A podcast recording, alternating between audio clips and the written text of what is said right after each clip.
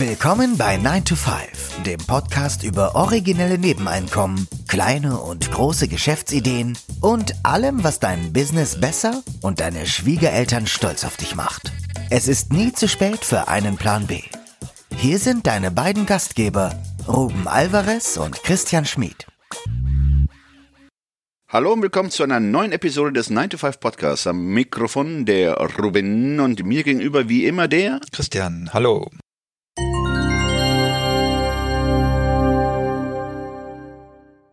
Der Titel der heutigen Episode lautet Verdopple deinen Marktwert.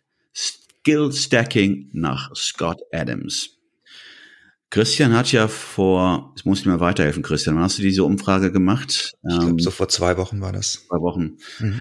Ähm, hast du ja eine Umfrage gemacht, um herauszufinden, ob, ähm, ja, ob die Leute da draußen den amerikanischen Autor und Karikaturisten Scott Adams kennen. Ja. Und äh, das Ergebnis war überraschend. Also ich, mein, ich muss dazu auch noch sagen, ich meine, ich, ich habe von ihm Bücher bezogen, aber der Name des Autors, Scott Adams, war mir nicht geläufig. Mhm. Ich ihn oder vielmehr seine Buchreihe immer unter den, äh, sagen wir es mal so, vielleicht ist es seine Figur, sein Avatar. Weil Scott Adams ist ja bekannt geworden durch die, durch den Cartoon Dilbert. Mhm. Ne, das waren ja einfache Zeichnungen, die sich satirisch mit dem Alltag im Büro auseinandergesetzt haben. Genau. Ja, und bei der Umfrage kam raus, dass die meisten, ich glaube 92 Prozent, kannten ihn nicht und mhm. ähm, hat mich auch nicht sonderlich gewundert, weil, wie du sagst, äh, ich glaube, den Cartoon Dilbert kennen wahrscheinlich doch viele, mhm. so aus der Tageszeitung, früher im Wochenendteil noch, der ist ja schon seit, seit vielen Jahren am Markt. Aber Scott Adams hat sich nochmal hervorgetan beim vorletzten US-Wahlkampf. Da hat er nämlich ja nicht Partei ergriffen für Trump, aber er hat sich positioniert als jemand, der die Rhetorik von Trump in einem positiven Licht dargestellt hat. Also er hat immer wieder Reden und äh, Wahlkampfkampagnen ähm, von Trump untersucht unter sozusagen kommunikationswissenschaftlichen Gesichtspunkten und äh, hat hat da sehr viele positive Worte zu gefunden, was bei vielen natürlich, äh, was viele natürlich in den falschen Hals bekommen haben. Mhm. Also ja. äh, das gerade in Deutschland ist das Trump-Bashing ja sehr, sehr verbreitet und äh, in den USA war es auch so und man konnte irgendwie nicht äh, ihn, man konnte es nicht zulassen, dass jemand etwas Positives über Trump sagt. Und er hat auch mal irgendwann gesagt, er hätte 40 Prozent seiner seiner ähm, Einkünfte auch verloren. Auf der anderen Seite hat er sich dadurch auch ein neues Standbein aufgebaut als, ja, was ist das für eine, ich weiß gar nicht, wie man es nennen kann. Also er hat über Twitter und Social Media hat er sich positioniert als Politikkommentator sozusagen. Hm, für ihn auch ziemlich unerwartet und hat dann angefangen, Politiker-Sprech und Journalistensprech äh, zu analysieren unter dem Gesichtspunkt, ja, was ist das eigentlich, was werden da für Techniken benutzt? Und dadurch ist er dann wieder bekannt geworden, hat ein Buch herausgebracht, Loser Think heißt das, wo er sich mit diesen Formaten und Framings beschäftigt. Und danach hat er noch eine Autobiografie geschrieben. Und über die wollen wir heute, oder ein Teil dieser Autobiografie wollen wir heute sprechen. Genau. Ich glaube, die Methode, äh, die wir heute besprechen wollen, also auch dieses Teil dieses, dieses Skill ähm, Stacking, ähm, kommt aus seiner Autobiografie How to Fail at Almost Everything and Still Win Big. Also der Titel sagt schon vieles aus. Also mhm. wie man in, in, vielen scheitern kann und am Ende doch noch ganz groß herauskommen kann. Ja, genau. Und ja, diese Technik, die er da vorstellt, wir hatten das ja auch schon mal angedeutet in der Episode Side Hustles für den Sommer. Das da hatten wir das ja kurz schon mal angedeutet, dieses Skills Stacking, ein Zitat hier nochmal von Scott Adams. When it comes to skills, quantity often beats quality. Und dieses Konzept in einfachen Worten gesagt bedeutet, ähm, stellt sich so dar, äh, es zählt nicht unbedingt die Qualität deiner Fertigkeiten, also ja. wie exzellent oder wie gut du in bestimmten Bereichen bist, sondern manchmal ist es die Kombination von Fertigkeiten, die dir ein Alleinstellungsmerkmal liefert. Ja, also natürlich ist interessant, wenn man das jetzt so liest, ähm, ist das auch vielleicht ein Aufruf, ähm, sich nicht zu sehr auf nur eine Fertigkeit zu konzentrieren und diese genau. äh, noch zu perfektionieren oder zu optimieren, sondern vielleicht äh, in dem Pool der halbgaren Fertigkeiten zu fischen oder genau. der, ja, der, der mittelmäßigen Fertigkeiten Und dazu sehen wir vielleicht in der Kombination, ähm, in der Summe vielleicht noch besser dasteht, als wenn du dich nur auf eine Fertigkeit konzentrieren würdest, was ja ein Stück weit auch krankhaft sein kann. Ja, genau. Ja, hast, hast du, finde ich, perfekt zusammengefasst.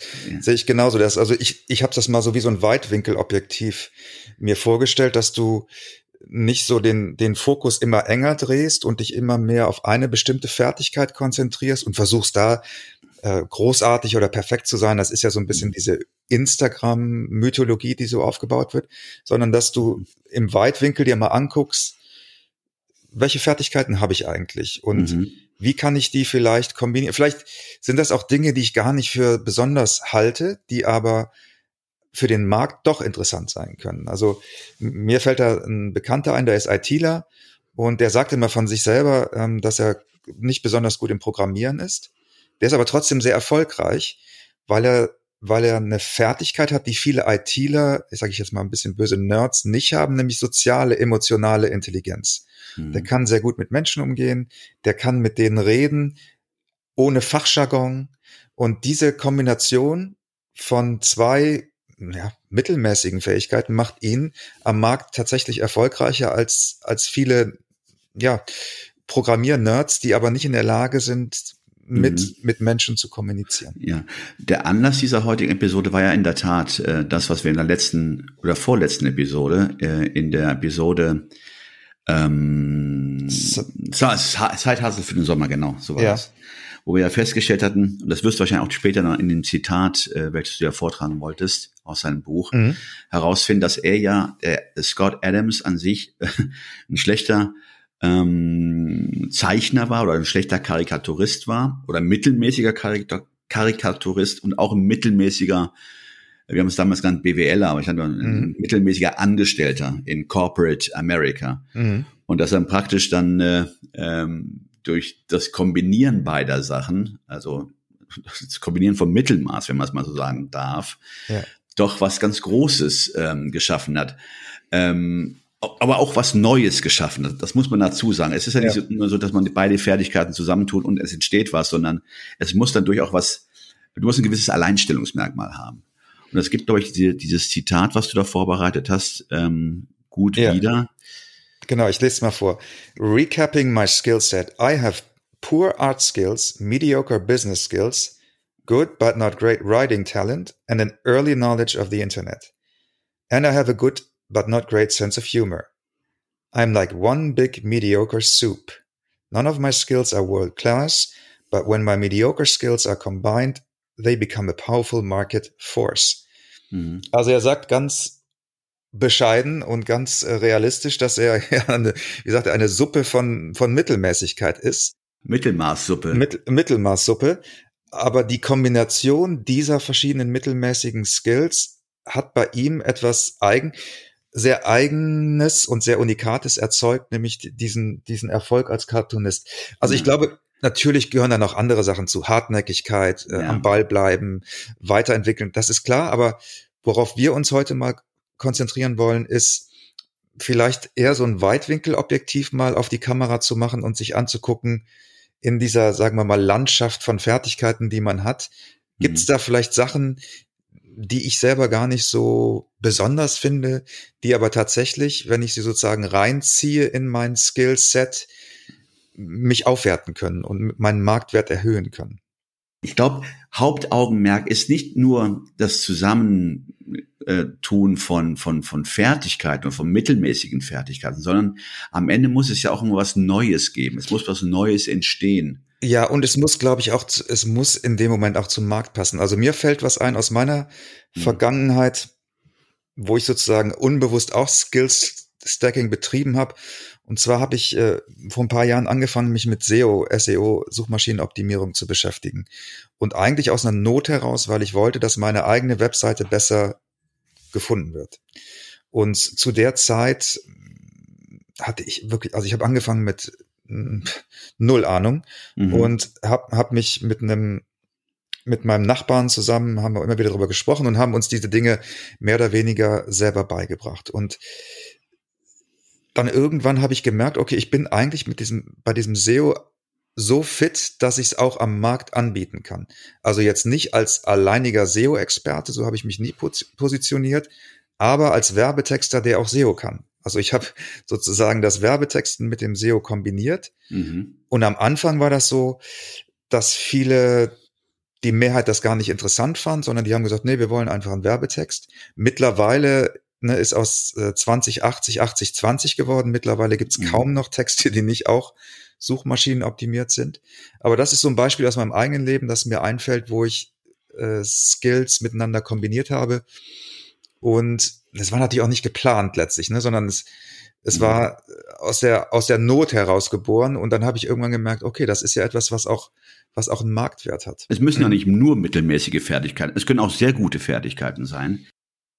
Also ich glaube, bei Side Hustles zum Beispiel, wir hatten ja neulich vorgestellt den digitalen Detektiv. Und das wäre für mich so ein Beispiel, wo Skill Stacking auch fruchtbar ist. Denn als digitaler Detektiv äh, reicht's ja nicht alleine, dass du Digital Native bist und dich mit digitalen Werkzeugen gut auskennst, mhm. sondern du musst auch noch eine psychologische Finesse haben und psychologische Kenntnisse haben. Und ich glaube zum Beispiel, das ist eine, eine Kombination, die nicht so häufig vorkommt. Also ich, ich glaube, dass das überhaupt so, sag ich mal, geisteswissenschaftliche und technische Fähigkeiten zusammen äh, sind wahrscheinlich auch immer eine ganz interessante Kombination, weil sie, glaube ich, auch nicht so häufig vorkommen. Und ich, ich glaube, auch je größer die Kontraste sind äh, zwischen, zwischen den Gebieten, desto interessanter, das ist meine These, die ich jetzt einfach mal so aufstelle, desto interessanter könnte es auch sein. Weißt du, wie ich das meine? Mm. Wenn du, also wenn du in einem bestimmten Genre oder einem bestimmten Metier unterwegs bist, glaube ich, dass, dass da so, dass die Menschen ähnliche Fertigkeiten, ähnliche Interessen, ähnliche Hobbys haben. Ne, ich hatte gerade nur so ein Bild vor Augen von, ähm, wenn man sich heute mal die Studienlandschaft anschaut, mhm. Ähm, dieser hohe Spezialisierungsgrad in sehr vielen ähm, Studiengängen, die auch das, wie soll ich sagen, dieses über den Tellerrand schauen, was du gerade versuchst auch hast zu beschreiben, also dass du auch vielleicht gefangen bist, wenn du dich nur innerhalb einer Gruppe bewegst oder mhm. eines Genres bewegst und wenn du da keine Verlinkung zulässt oder wie soll ich sagen, auch keine neuen Synapsen zulässt, mhm. ja, dann äh, läufst du Gefahr, so, ja nicht Fachidiot, nicht ein Fachidiot zu werden, aber zu sehr, aber zu sehr gefangen in einer in, in deiner kleinen Echo-Welt, ja, mhm. wo du nur Bestätigung findest, weil da die Leute ja genauso denken wie du. Mhm. Und letzten Endes ist ja gerade dieser dieses Disruptive, das was ja Kreationen loslöst. Also auch praktisch auch mal Einflüsse von anderen Bereichen zuzulassen. Und wenn man es heute einfach mal sieht, dieser, diese hohe Spezialisierung, die immer gerne, äh, die auch hier vorangetrieben wird, ist ja an sich ähm, kontraproduktiv, was das Ermitteln von neuen Potenzialen, neuen Fertigkeiten, also wie ähnlich ist es bei Scott Adams, der praktisch Künstlerisches mit Betriebswirtschaftlichen kombiniert hat. Also genau. eine Sache, die an sich per se erstmal nicht zusammenpasst. Ne? Vor allen Dingen also richtig, das ist da glaube ich das, was ich meinte, weil er hat er hat aus aus zwei aus zwei Lebensbereichen Dinge ja. kombiniert, die erstmal ja, ein bisschen überraschend sind. Also ich denke, dass viele Künstler zum Beispiel überhaupt kein Interesse an BWL haben. Mhm. Im Gegenteil, das sogar wahrscheinlich kulturell ablehnen oder eine Aversion haben. Und ich glaube, auch das hat seinen Erfolg ausgemacht, dass er eben diese beiden Dinge miteinander kombiniert und da wird er nicht, da wird er nicht besonders viel Konkurrenz gehabt haben, ja. ja. Weil in dem BWL-Bereich gibt's wahrscheinlich dann wiederum nicht so viele, die sich mit Cartoons und Zeichnen beschäftigen. Und mhm. es ist eben ne, diese, diese Kombination, die dann die dann so erfolgreich war. Ich frage mich, das geht ja vielleicht auch in diese Richtung Stromberg, ne? Also Dilbert, ja. das, das war so ein bisschen wie The Office von, äh, von ähm, na, wie hieß der nochmal? Auch egal. Also ja. das, das englische Pendant oder der, der Urvater. Ah, äh, Ricky Gervais. Äh, Ricky Gervais, genau, der, der The Office ja ins Leben gerufen hat. Äh, und das hat ja Scott Adams vielleicht früher mit Dilbert ja auch schon gemacht, wo er praktisch äh, das Office-Leben, das Büroleben karikiert und äh, sicherlich dadurch auch ähm, viele Leute angesprochen hat, weil viele sahen sich da wahrscheinlich auch wiedergespiegelt mhm. und äh, so ähnlich wie auch dann Stromberg, das war ja auch nichts anderes, weil viele da Parallelen entdeckt hatten, also zu ihrem Bürojob. Und das nicht das typische Thema ist, dass man an der Filmhochschule oder an der, an der Kunsthochschule wahrscheinlich äh, auswählen würde, um daraus was zu machen, sondern es ist ein sehr alltägliches Thema. Es ist so ein bisschen mondän und mhm. fast langweilig und vielleicht, genau, vielleicht ist es gerade, deswegen wird es von vielen übersehen und aber auch attraktiv, wenn man wenn man es dann schafft, es auf eine neue Art zu beleben. Ne? Ja, da fällt mir auch gerade jetzt der Film äh, von äh, Cameron, äh, Avatar. Da hat mhm. er ja auch zwei, zwei Welten kombiniert, nämlich äh, reale Bilder mit ähm, computeranimierten äh, mhm. Design. Mhm. Das war ja auch ein Novum in dem Sinne. Ich meine, das gab es da schon mit, mit Toons, das war ja, glaube ich, auch schon äh, ähm, Trickfilm mit, äh, mit äh, richtigen Schauspielern, dass das auch zum Erfolg führen kann, was viele vielleicht äh, damals als wow, undenkbar eingestuft. Ja. Also, du kannst doch nicht jetzt hier eine, eine digital animierte Figur neben äh, einem richtigen Schauspieler laufen lassen. Und um, um vielleicht nochmal den, den Bogen jetzt sozusagen ähm, zu spannen, zurück zu, oder den, den Bogen äh, herzustellen zu den Side-Hustles, den Bogen herstellen? Die Verbindung ja. herzustellen genau. zu, zu, den Side-Hustles. Ein Side-Hustle ist natürlich auch eine Möglichkeit, eine Fertigkeit zu entwickeln. Also ich kann einen 9-to-5-Job haben und nebenher einen Side-Hustle und kann in diesem Side-Hustle eine bestimmte Fertigkeit entwickeln und verbessern. Mhm. Das ist natürlich dann wiederum auch eine Möglichkeit, mit dieser, mit diesem Side-Hustle-Skill, sag ich mal, meinen Hauptjob zu befruchten oder ihn mit den Fertigkeiten, die ich in meinem Hauptjob habe, zu kombinieren und daraus wieder etwas Neues zu machen. Das ist genau das Interessante. Das ist genau das Interessante, was wir auch eingangs sagten, auch mal andere Einflüsse zuzulassen. Und das kannst du nur, wenn du von dir aus diesen Schritt machst. Also deswegen auch Side Hustles. Das setzt voraus, dass du es auch machen möchtest. Weil wenn du deine Welt nicht verlässt und nicht bereit bist, deine Welt zu verlassen, sei es die 9 to 5 oder wo immer du auch dich gerade rumtreibst, wirst du auch in dieser Welt gefangen sein. Mhm. Und das, das Große ist ja wirklich dann halt durch, durch das Erlangen weiterer Fertigkeiten, indem man vielleicht sich in Zeithustles ausprobiert, ja, befruchtet das vielleicht auch den Job, in dem du gerade äh, nicht gefangen bist, aber in dem du dich gerade befindest. Und vielleicht können sich dadurch ja auch Möglichkeiten entstehen, dass du vielleicht auch eine Verbesserung in den 9-to-5-Job äh, bewirken kannst. Genau. Oder umgekehrt. Es befruchtet sich ja gegenseitig. Es ist interdependent. Ganz genau. Das ist ein echt interessanter Ansatz. Ja, das war unsere, unsere Kurzvorstellung dieses Konzept aus dem Buch von Scott Adams, How to Fail at Almost Everything and Still Win Big. Wir verlinken das auch gerne in den Show Notes. Also von mir auf jeden Fall eine Leseempfehlung. Ich habe sehr gerne gelesen. Habe jetzt noch ein drittes Buch von ihm äh, gerade bestellt. Also mir gefällt er als Autor auch sehr gut.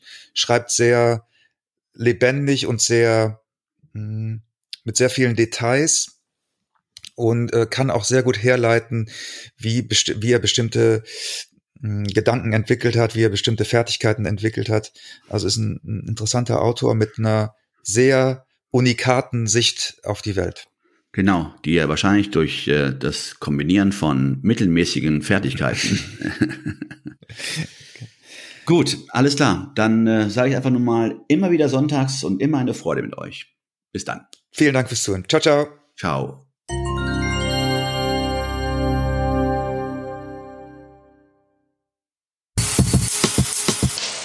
Das war 9 to 5, der Podcast von Christian und Ruben. Alle in der Episode erwähnten Links findet ihr in den Show Notes auf 9to5.de.